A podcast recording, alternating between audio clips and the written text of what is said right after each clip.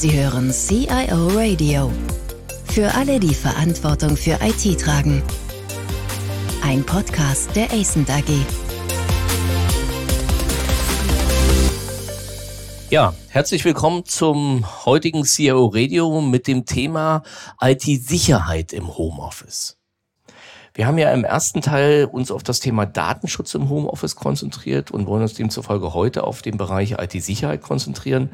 Allerdings jetzt weniger auf das Thema IT-Sicherheit im Homeoffice insgesamt, sondern ausschließlich auf den Bereich technische und organisatorische Maßnahmen beim Videoconferencing.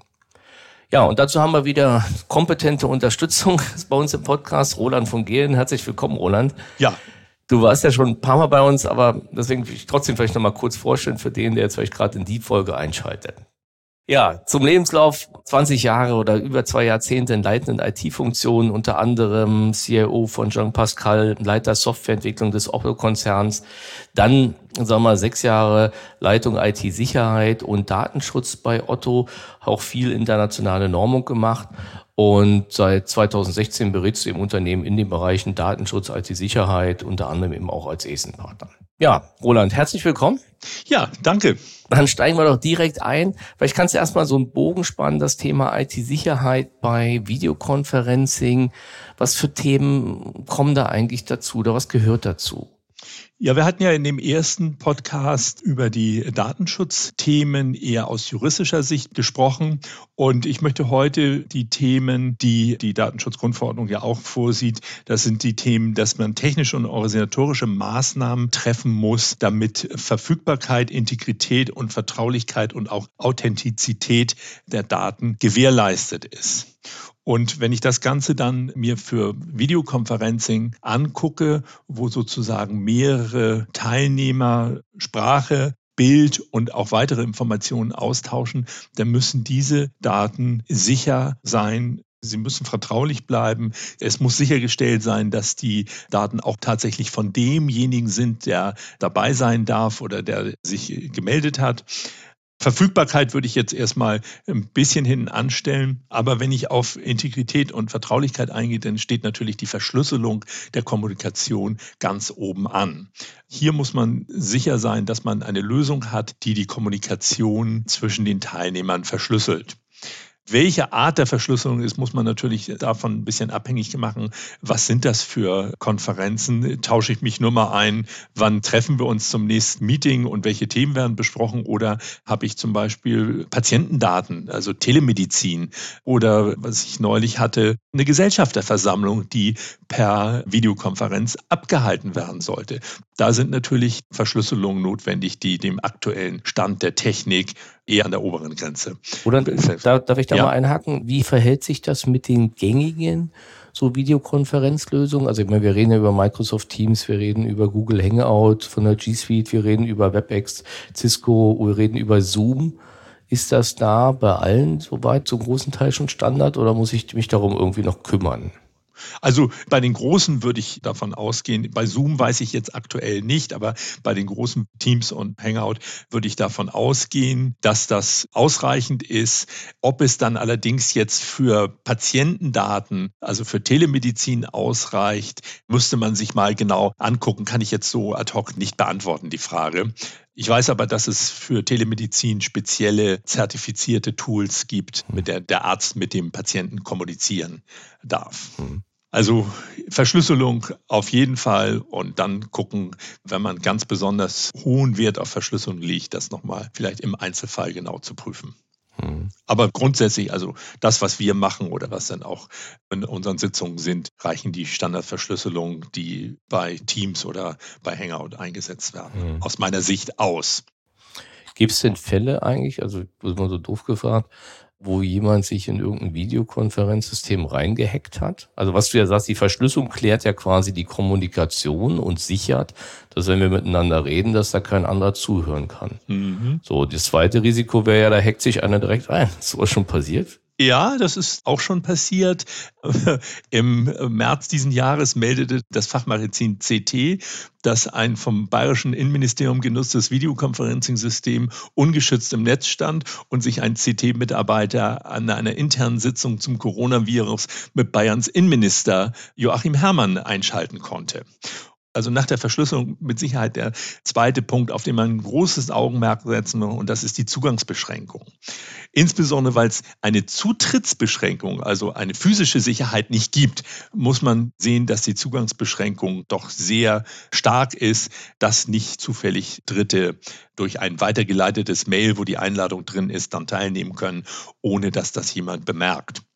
Was man dazu häufig macht, ist, dass es einen Organisator gibt, der die Einladung verschickt, der Link da drin ist, weiß, wer teilnehmen soll und dann in so einer Art elektronischer Lobby ist, wo sich der Teilnehmer anmeldet und dann vom Organisator reingelassen wird.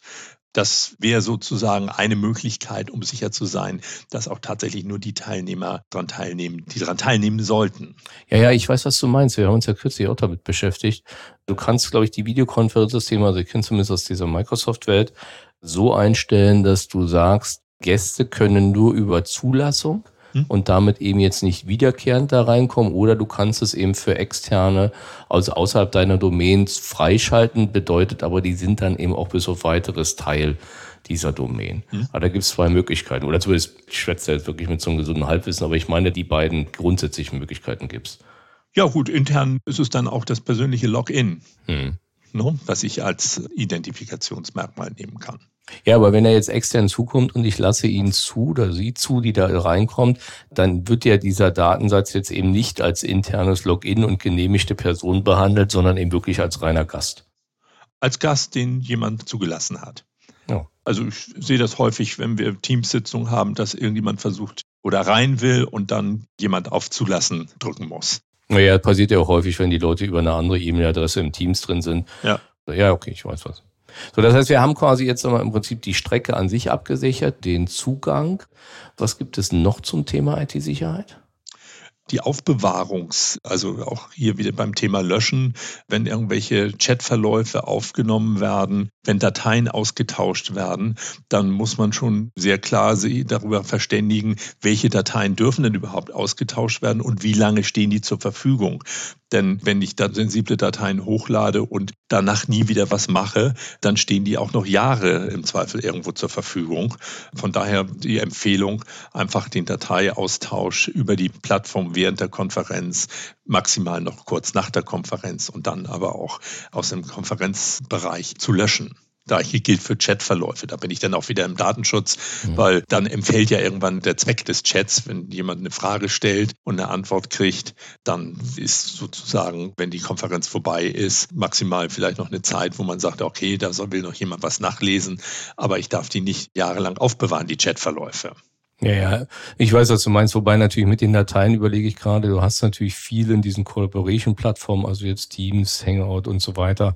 Da hast du natürlich nochmal irgendwie ein Instrument, dass du eine Gruppe hast und die kannst du ja zusätzlich absichern. Ich meine, was du ja sowieso tun solltest, dass nicht jeder im Unternehmen jetzt zu, ich sag mal, kundenkritischen Datenzugang hat, sondern nur eine ganz bestimmte Gruppe und wenn du die dann archivierst, die auch entsprechend zu machen oder eben die Daten alle runterzuholen.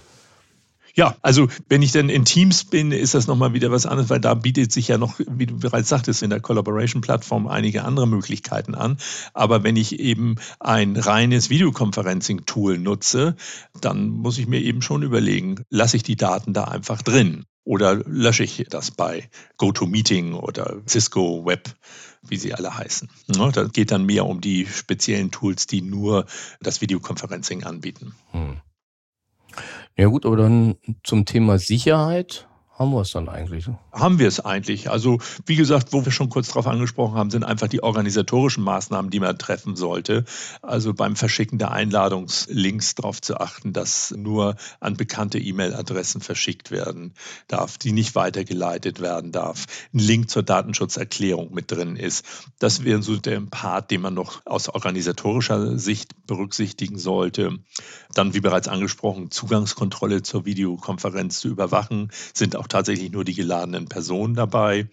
Und zu Beginn dann die Teilnehmer informieren und sensibilisieren, welche Datendokumente über das Tool geteilt werden. Nicht, dass jemand die vielleicht auch in einem, ja, mir fällt jetzt kein Beispiel ein, aber die Bilanz einer Aktiengesellschaft kurz mal hochhält und sagt so, hier stehen wir.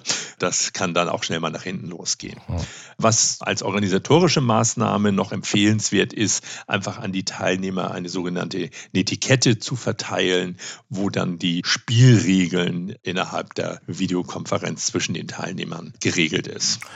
Nee, sicher, da bist ja quasi in der Kultur nach dem Motto, alle machen ihre Kamera ja. an und seid bitte gemutet, wenn mhm. der Moderator redet. Ja, ja, ich weiß, okay, ist ein anderes Thema.